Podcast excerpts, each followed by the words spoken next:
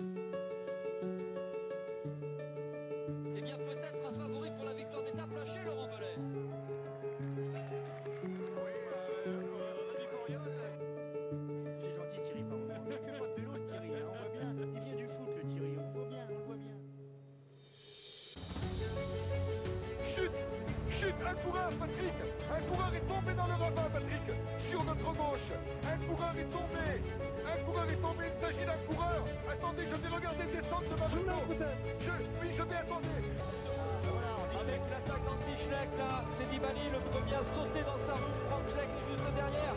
Et Alberto Contador qui vient de partir. Lance Armstrong est lâché. Lance Armstrong est lâché. Et il est littéralement à pied, comme on dit, euh, dans les milieux cyclistes, alors que tout le monde le.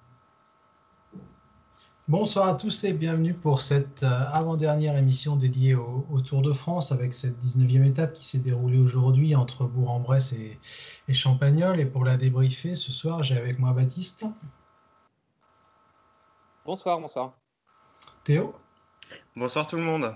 Et Greg. Bonsoir à tous. Alors, messieurs, une étape qui a été assez soporifique, on va dire, dans, dans l'ensemble. Et euh, l'un des points qu'on pourrait aborder, parce qu'on ne va pas rester trop longtemps sur, sur cette journée, ce serait, je pense, euh, Greg, la, la, lutte pour le maillot vert qui a de nouveau fait rage entre euh, Sam Bennett et Peter Sagan. Et on voit que l'Irlandais a définitivement, je pense, pris l'ascendant sur son rival slovaque. Enfin, la fin de l'étape était sympa, un peu sévère quand même. Euh, moi, j'ai bien aimé euh, les derniers kilomètres, quand même un, petit peu plus pour une étape. Euh, on ne savait pas trop si les sprinters allaient, pouvoir, les équipes de sprinters allaient pouvoir tenir le rythme pour jouer au sprint.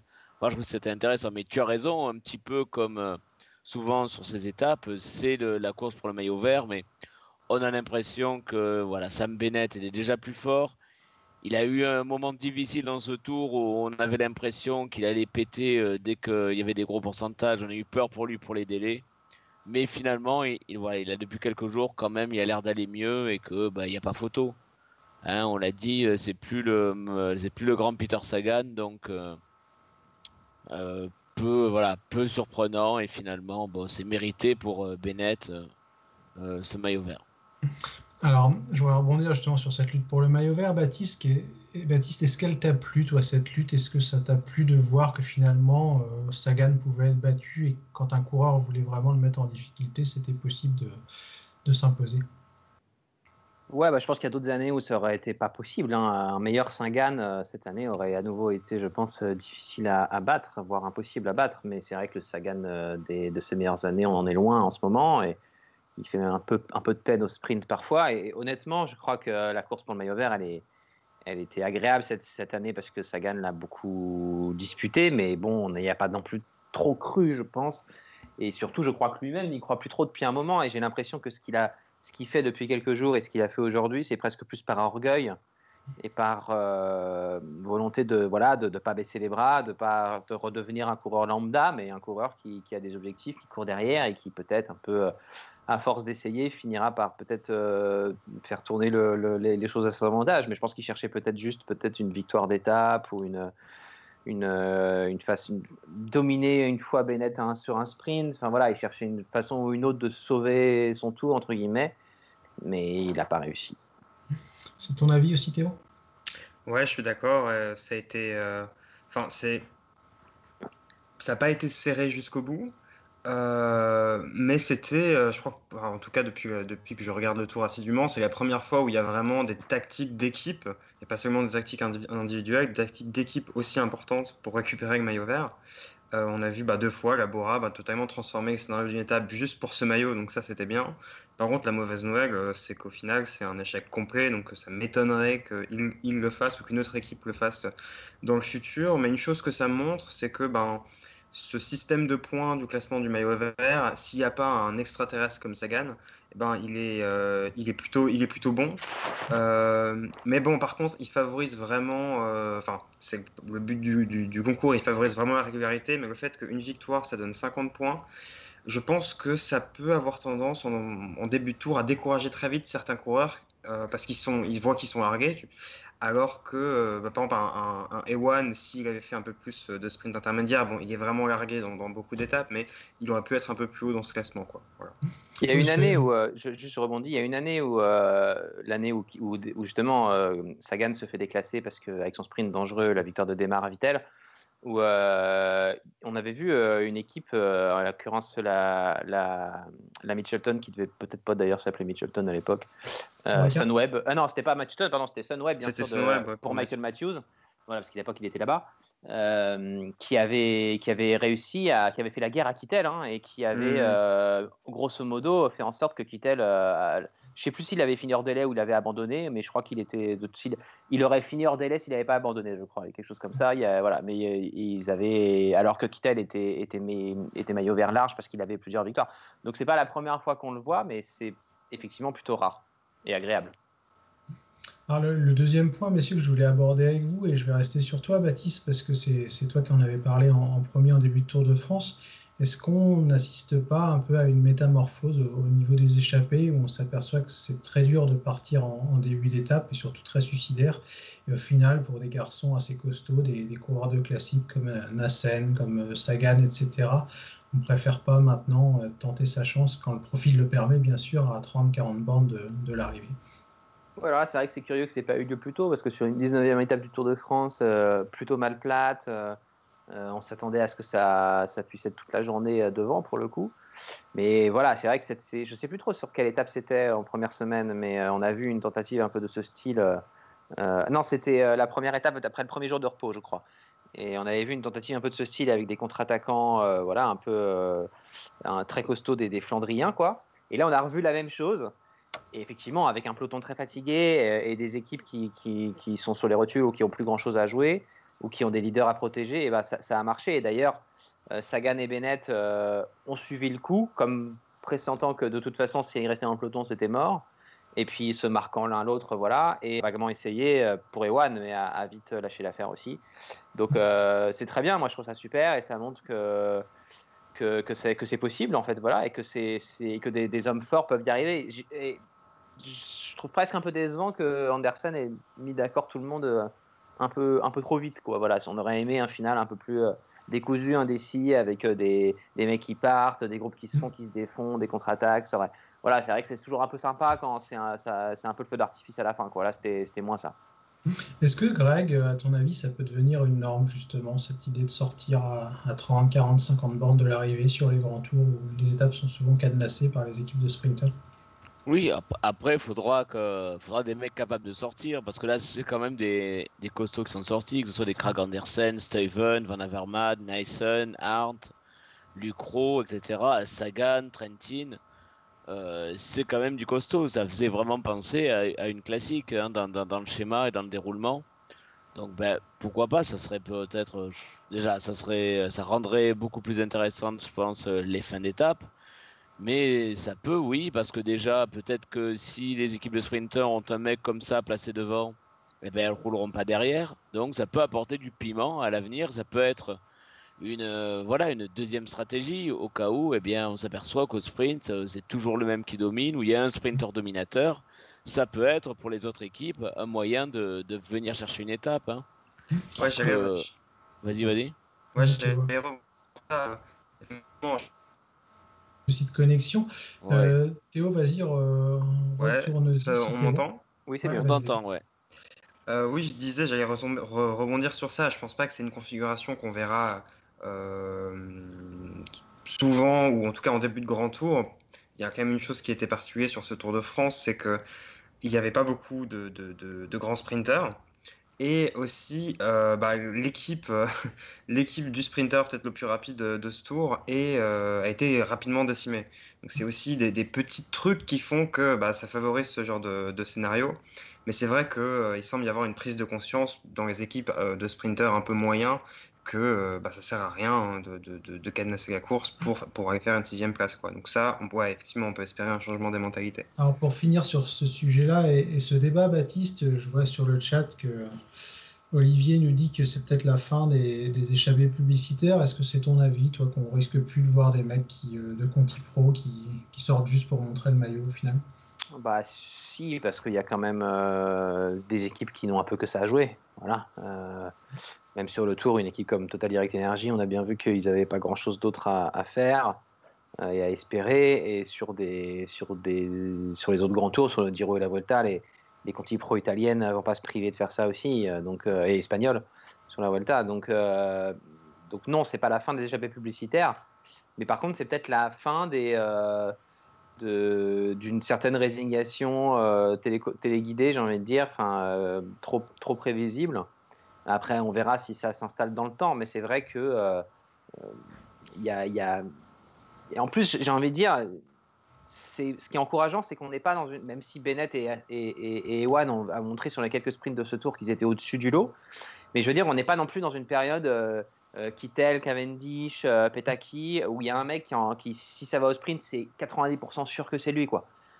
et, là, dans, un contexte comme celui-là, euh, on aurait pu voir ça émerger. Et puis après, quand c'est un peu plus disputé entre les sprinteurs, du coup, davantage d'équipes y croient. Quoi. Parce qu'en gros, sinon, quand tu avais un Kittel, voilà, il n'y avait que l'équipe de Kittel qui. Enfin, il n'y avait pas que l'équipe de Kittel qui roulait, mais c'était que lui qui gagnait. Quoi. Et donc, on aurait aimé voir. Enfin, c'est bizarre que ça, c'est pas ce soit pas apparu à ce moment-là. Donc que ça apparaisse dans un contexte où il n'y a pas de sprinter qui ultra domine les autres est plutôt encourageant, je trouve.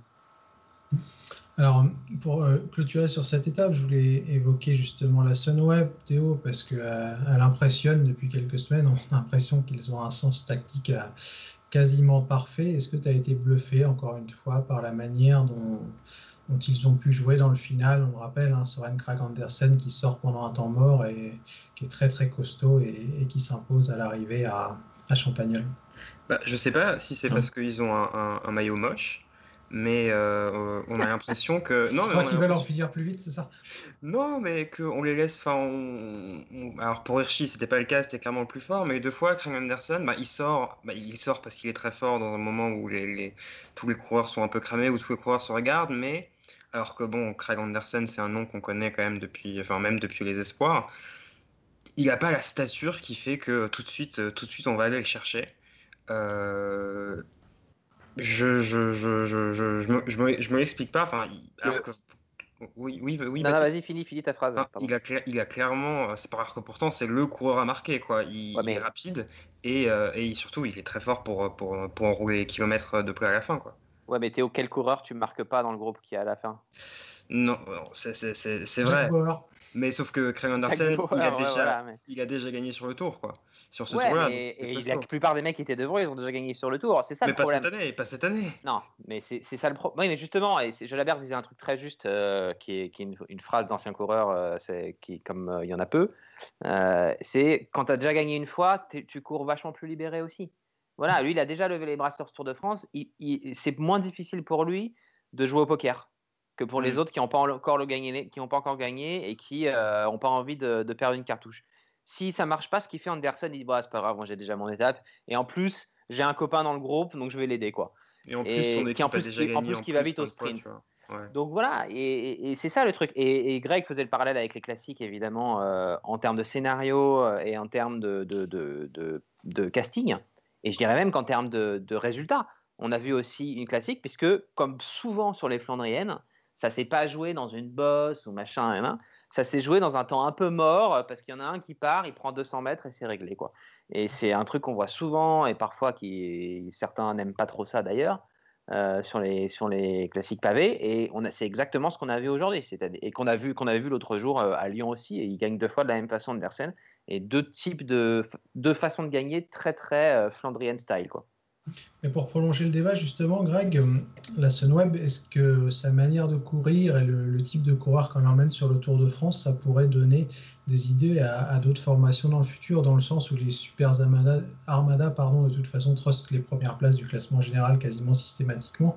Je pense notamment à, AG2R La Mondiale, qui va changer de son fusil d'épaule l'an prochain, perdre Bardet la Tour et recruter des mecs genre Van Avermaet, Jungels, etc.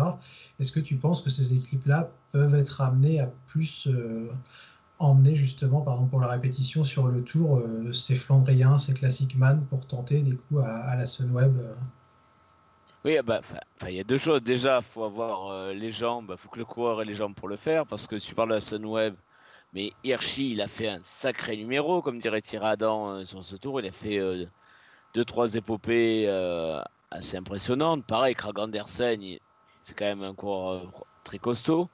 Mais oui, euh, AG2R, eh bien, je pense qu'ils le feront. Déjà, on les a vus quand même, même s'ils avaient bardé, ils ont quand même tenté en échapper, hein, que ce soit avec, avec leurs moyens, évidemment, qui ne sont pas ceux de, ceux de, de la Sunweb, mais on a quand même vu euh, Nance Peters, ça, ça a marché.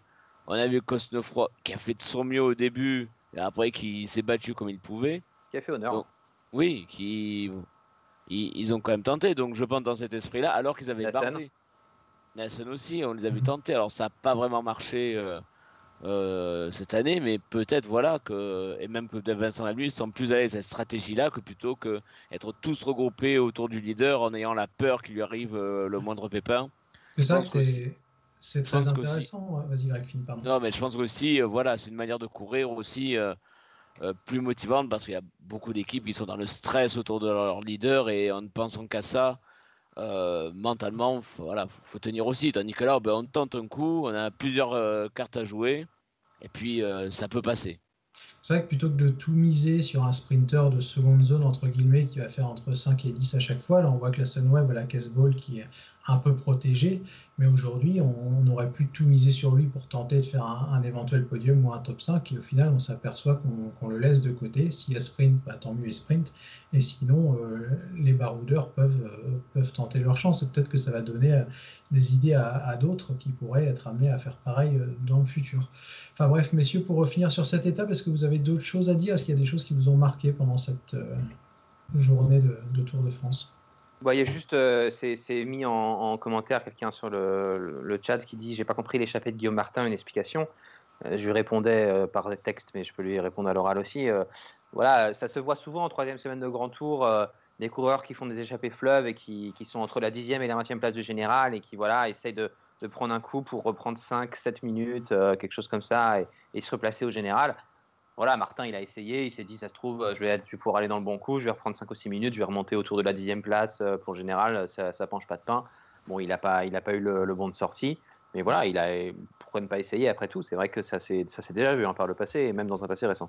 Et si Mais je je dis pas de bêtises, euh, Navarro, le dernier top 10 de Cofidis sur le tour, euh, Navarro en 2013, c'était un peu ça. Alors je crois que c'était plutôt probable, sur ouais. des étapes euh, un peu plus escarpées, mais il avait clairement pas le niveau du top 10 sur les étapes de montagne, mais en sortant très souvent dans les échappées et en étant euh, 4, 5, 6e de l'échappée, il avait fini 9e, je crois. Avant de faire son, avant de gagner le Tour de France, euh, Oscar Pereiro l'année précédente avait fait dixième euh, comme ça en faisant plein d'échappées. Sandy Cazard sur le Giro, il fait, il fait un top 10 sur le Giro, pareil en prenant une échappée au long cours. Enfin voilà, on a... et d'ailleurs même l'année de- en 2010 quand euh, il y a la fameuse étape de l'Aquila. euh, voilà, sur cette étape-là, bon, c'était pas en troisième semaine, mais sur cette étape-là, il y a euh, Richie Porte, il y a je ne sais plus quel espagnol qui a été Arroyo, Arroyo. maillot rose longtemps. Tous les deux font top 5 du Giro euh, grâce à cette échappée. Mais les gars, j'ai- j'aurais une dernière question hein, qui me venait justement par rapport à Guillaume Martin. Est-ce que Baptiste, pour te prolonger là-dessus, il espérait pas un moment, Guillaume Martin, qu'il y ait un groupe de 20-30 mecs qui, sortent et que ça passe inaperçu sa présence parmi tant d'autres, Ouais, justement non, pour gratter ses euh, minutes. euh, Enfin, pas inaperçu, mais que ça passe mieux entre guillemets et que. Non, mais c'est ça, c'est-à-dire que si je sais pas trop qui menaçait, j'ai pas le classement général exactement en tête là, euh, voilà. Mais euh, bon, si le mec est 10 ou 11e du général, il en a trois, il a trois coéquipiers dans l'échappée, bon, bah peut-être qu'il fait une croix sur sa. Et tant pis, il perd une place, euh, après tout, finir 10e ou 12e du classement général, euh, voilà, alors qu'on peut gagner une étape, euh, vaut mieux gagner une étape, quoi. Donc euh, ils auraient peut-être pas roulé les mecs derrière. Mais comme il Ouais. était tout seul, bon, bah voilà, forcément, c'est- ça marche moins bien, quoi. Mais est-ce qu'il a eu avait- raison de se relever d'ailleurs? Bah, je pense qu'il y a Il le y a chrono demain. choix, donc, je euh, pense, hein. Non, mais se relever parce qu'on lui a échappé. Bah, Ah. Oui, parce qu'il tente un coup, comme l'a dit Baptiste. Si jamais ça pouvait marcher, s'il y avait par exemple deux Movistar dans l'échappée, comme Movistar ils jouent le, classement par équipe, même s'ils ont pas mal d'avance, euh, bah, peut-être la Movistar n'aurait pas roulé. Donc il- voilà, il aurait fallu un concours de circonstances, mais euh, pourquoi pas tenter De toute façon, pour Guillaume Martin, la journée de demain sera à mon avis compliquée. Hein, c'est pas là où euh, sur contre la montre, ça peut être, il peut perdre encore du temps, donc pourquoi pas tenter Après tout, il y a pas grand chose à perdre. Transition parfaite, justement, Greg, et, je vais lancer Théo sur le sujet. Théo, demain, euh, oui, réveille-toi, Théo, je te vois à l'écran. Théo, demain, euh, contre la montre finale, enfin pas finale, parce qu'il y aura la, dernière étape sur les, Champs-Élysées, mais euh, est-ce que tu peux nous le présenter rapidement dans, son profil, ce chrono? Et je vous le mets à, l'écran.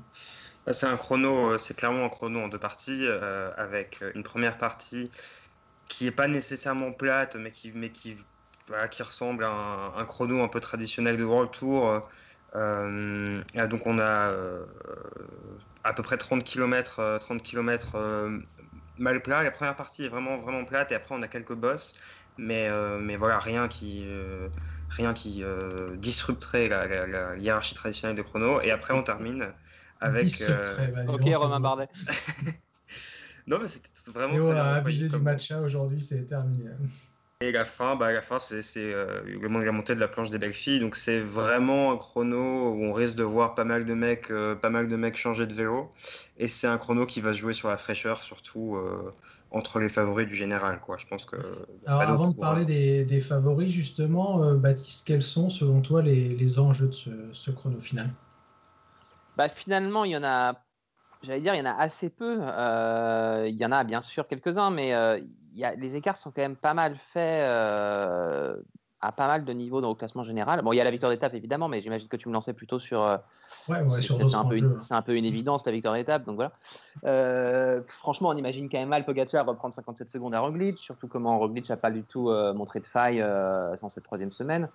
On n'imagine pas une seconde Lopez euh, inquiéter les deux Slovènes euh, sur les deux premières marches du podium, vu qu'il roule euh, bien, bien moins bien qu'eux. Richie Porte, lui, roule beaucoup mieux que Lopez, mais il a quand même une minute 30, même plus que ça, une 40 quasiment de retard sur Lopez, donc c'est quand même beaucoup pour le coup. et voilà, et en fait, quand tu descends comme ça les uns après les autres, les mecs du top 10, ouais, il y a peut-être deux mecs qui vont échanger leur place, mais au-delà à partir de la cinquième place. Mais franchement, au-delà de ça, t'imagines pas de grands bouleversements. Donc euh, ça va pas être euh, voilà, il y a Valverde qui va devoir sauver son, son top 10 face à Caruso, ça va ça risque d'être compliqué parce qu'il a que 19 secondes d'avance. Ça m'a l'air d'être le, le, truc le plus excitant du top 10, tu vois, vu le nez là. Donc euh, c'est pas j'ai pas GG non plus. Hein. Ouais, alors en dehors du, du classement général, Greg, je vais te lancer à ton tour. Est-ce qu'il y aura une lutte, à ton avis, pour le, maillot à poids? Est-ce que Richard Carapaz a une chance de conserver son statut unique face à Tadej Pogacar? Ah bah, il va tenter le coup, forcément, parce que il a plus que ça à jouer. On a vu, il est plutôt en jambes. Et je pense, voilà, il est dans une situation. Alors, ce sera compliqué pour lui parce que Pogachar euh, aura à cœur quand même tenter de gagner l'étape ou de faire au moins une belle performance. Mais Carapaz, oui, il va être motivé. Enfin, il n'y a pas de raison qu'il fasse pas le, la montée à fond pour, euh, pour assurer son maillot à poids. Est-ce qu'il a une chance de le conserver, à ton avis, Greg? Oui, une chance, oui, on ne sait jamais. Mais il a plutôt ne fait pas de langue de bois? Est-ce qu'il va le conserver Oui, allez, voilà. Allez, il le conserve. C'est ton avis aussi, Théo? Euh... Oui, enfin c'est possible. non, non, non, non, non, mais je repensais euh, parce que j'allais comparer ça avec ce qu'a fait Chicone sur, euh, sur le dernier Giro. Il, avait, il a porté le maillot, le maillot à poids quasiment, je, crois même toute la course. Et il l'avait eu dès le premier jour sur le chrono. Il avait, il avait roulé vraiment pépère sur la partie plate. C'était si je dis pas de bêtises, sur euh, la montée de San Luca. Et il avait fait la montée à fond. Donc je pense que Carapace peut le faire. Et effectivement, entre 30 bornes de même si Pogacar euh, intrinsèquement euh, est, plus fort dans la montée, le fait d'avoir de, des réserves au pied, à mon avis, ça peut lui permettre de, monter plus vite. Sachant que bah, il finit bien ce tour, quoi, Carapace. Il, est en forme cette dernière semaine je, vais répondre rapidement à, UA qui aime bien les, critiques faciles. Euh, Uran peut doubler Yates, effectivement, mais c'est ce que Baptiste a dit, une, un ou deux changements d'une place euh, au classement général. Donc, euh, pour continuer sur notre histoire de, Carapaz et de, et Pogacar, c'est vrai que Baptiste, il a un avantage. Carapaz, il peut rouler tranquillement jusqu'au pied de la, planche des belles filles et tenter de faire la, la montée de sa vie ensuite. Bah oui, parce que c'est vrai qu'il n'a pas vraiment d'autres objectifs. Et puis, il y a un autre truc qui est important, c'est que euh, Carapaz, il finit quand même très fort euh, le, tour. Il a fait une traversée des Alpes euh, assez, assez sensationnelle quand même, en terminant deux fois deuxième des deux plus dures étapes des Alpes. Donc, il, est vraiment en, bonne forme et il, finit frais le Tour de France. Hein. Il finit en, voilà, pas en perte de vitesse, quoi. Donc je le vois pas du tout euh, flancher et je pense qu'effectivement il peut sauver sa mise face à des coureurs qui ont d'autres objectifs qui pourront pas s'économiser sur le plat. Par ailleurs, il y, a quelque chose euh, qui va être important aussi, euh, c'est que c'est justement de gérer ces deux efforts très différents, les 30 premiers kilomètres et les 6 derniers, sur des vélos qui seront différents aussi. Et il va pas falloir pour tous les coureurs, mais a, fortiori pour ceux qui ont, pour les premiers du général, qui peuvent pas se trouver, trop taper dedans dans les 30 km de plat pour pas se retrouver complètement collé dans les pourcentages de la planche des belles filles qui sont quand même très difficile par endroit, rappelons-le. C'est pas un petit col à 6-7%, la planche de Bellefille. Hein, c'est quand même euh, c'est 6 bornes à 8,5, mais c'est assez irrégulier. Il y a des pentes à 15-20% dans les, dans, dans, les deux derniers kilomètres, donc c'est vraiment très dur par endroit. Et voilà, et si vous avez trop. Le, contre-la-montre, c'est un effort très difficile, où on est vraiment euh, à fond, euh, à, fond, à fond au départ, à fond au milieu et à fond à la fin, hein, comme disait Cyril Guimard. Donc, c'est pas possible de, faire ça vraiment demain, sinon euh, la montée finale, euh, on, est, complètement coupé. quoi. Donc cet équilibre, il va être pas évident à trouver, je pense, pour, pour certains coureurs, parce que c'est pas non plus un type d'effort classique, on voit pas ce genre de chrono souvent. Donc il pourrait y avoir des surprises déjà. Et, euh, et je pense que c'est un avantage pour Carapaz, voilà, pour, parce qu'on parlait de ça. Je pense vraiment ça, ça, ça a l'avantage aussi, parce que lui, il n'aura pas ça en tête particulièrement. quoi. Alors pour finir, messieurs, sur euh, cette présentation de l'étape de demain, une question un peu provocatrice, est-ce que quelqu'un peut battre Wood Van Aert demain sur, sur ce chrono? Euh, oui. chouchou Ton nouveau chouchou bah, Je pense que son leader va le battre, euh, déjà pour commencer. mais non, je sais que tu te troll un peu, mais c'est vrai que ben, Van Aert. Ah non, je ne troll pas parce que j'en ai fait mon favori pour le chrono lors de la présentation du, Tour de France il y, a, il y, a, trois semaines. Ouais, mais bon, vu tout ce qu'il a roulé euh, pendant ces trois semaines, il doit bien être un peu fatigué. quoi. Euh, s'il fait, un, enfin, bon, fait un top 10 euh, sur ce chrono, par exemple, ça montre qu'il peut vraiment viser le top 10 du classement général sur le Tour pour les années à venir. C'est mon avis, mais bon, c'est pas, pas le moment pour en parler. Je pense que le favori, c'est Roglic. effectivement, il s'est fait battre par Pogacar euh, sur les, championnats euh, slovènes. Mais c'était il y a deux mois maintenant. Il semble finir avec plus de fraîcheur. Pogacar a déjà bien craché son venin euh, tout au long des trois semaines de course. Pour moi, il n'y a, pas de, a pas vraiment de débat. Après, je suis nul en prono, mais pour moi, tout indique que Roglic va gagner. Quoi. Tu penses aussi ça, Baptiste? Je sais vraiment pas quoi penser de ce chrono. Oui, Van Aert, de toute façon, Van Aert, c'est difficile de trouver quelque chose qui lui convienne pas cette, pendant ce Tour de France. Donc, forcément, le chrono de demain, il lui convient. c'est compliqué en même temps parce que les pourcentages de la plongée belle-fille pourraient aussi être quand même rédhibitoires pour lui, pour qu'il puisse vraiment s'y exprimer pleinement. Il devrait normalement y perdre quand même du temps par rapport notamment aux principaux euh, favori du, top 10 du général. Donc, euh, il sera peut-être pas loin de la gagne. J'ai un peu de mal à le voir vainqueur quand même. Mais bon, euh, en même temps, voilà, c'est vrai qu'il fait tout depuis trois semaines et il, est, il a, pour le coup, alors voilà, on, on l'a peut-être pas trop dit encore, mais un chrono de 20e étape de grand tour, ça se joue quand même vachement sur la fraîcheur et sur la, récupération des trois semaines. Bien plus en fait que sur les capacités intrinsèques de rouleurs ou de grimpeurs ici enfin pas bien plus, mais en tout cas, ça sert à rien d'être un bon rouleur grimpeur si on est complètement cramé, quoi, voilà. Et, pour le coup, Van Aert, ça va, il a pas l'air d'avoir trop de problèmes de récupération et de fraîcheur, donc euh, ça, ouais, ça clairement, euh, à ce niveau-là, oui. Mais bon, je, vois plutôt quand même, enfin, c'est quand même un chrono euh, qui, est taillé pour les premiers du général, quoi. Donc, et comme en plus ils ont aucun intérêt à le faire en dedans, ouais, j'imagine plutôt le top 10 jouer la gagne. Et, mais je serais pas surpris qu'on ait, une surprise justement les chronos, c'est pas exactement un chrono Scalata, mais les chronos en côte, il y a, y a quand même parfois des, des, petites anomalies, entre guillemets, ou des petites surprises, des mecs qu'on voit pas, et des mecs qui savent très bien gérer l'effort. Je parlais tout à l'heure de gérer entre la partie plate et la partie montante. Voilà, pourquoi pas une victoire d'un Dumoulin, d'un Caruso, je disais, qui va battre Valverde. Il a vraiment un bon profil, Caruso, pour ce genre d'épreuve de, aussi, ou Richie Porte. Enfin, voilà, franchement, on pourrait voir un mec qui n'a pas dominé du tout pendant dans la montagne, voilà, depuis le début du tour, mais tirer son épingle du jeu sur, ce, sur un chrono pareil. Mais avant de, passer la, parole à Greg pour son chrono, justement, tu parlais de surprise, je vois un nom en regardant le classement général, Daniel Martinez, est-ce que c'est pas aussi le candidat type plus pour un Carrément, carrément, carrément. Il a un très très il est champion de Colombie du chrono, hein, rappelons-le, et, et il grimpe extrêmement bien. On l'a vu, on l'a vu dans le Massif central, donc oui, ouais, carrément.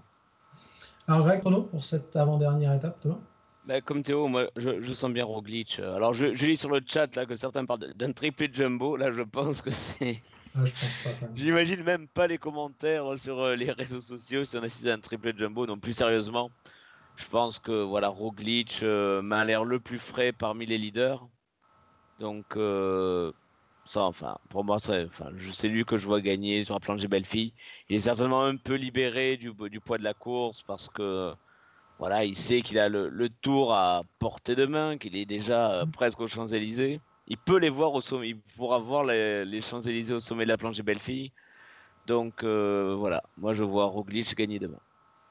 Roglic aussi, et eh ben moi je vais, ouais, finalement je vais changer d'avis, je vais être sur Roglic parce qu'il n'a pas encore gagné en, costaud sur ce, sur ce Tour de France, donc je le vois bien mettre les, les, points sur les i, ou alors la petite surprise Daniel Martinez, comme on, en parlait avec Baptiste tout à l'heure. Et je vois que sur le chat, euh, ouais non, c'est à peu près les, mêmes noms qui ressortent. Euh, Ouais, c'est à peu près ça. Eh bien, bref, messieurs, il me reste plus qu'à vous souhaiter une bonne soirée, une bonne étape demain, puis on se donne rendez-vous demain soir pour la dernière mission de ce Tour de France. Alors, juste pour préciser, on ne fera pas d'émission dimanche, que l'étape finit toujours un peu tard le dimanche soir, puis ça sincèrement aucun intérêt à part commenter le, sprint sur les champs. Donc, on fera juste un, grand débrief lundi, on, vous redonnera l'heure. Bonne soirée à tous et à demain. Salut. Bonne soirée, à demain, au revoir.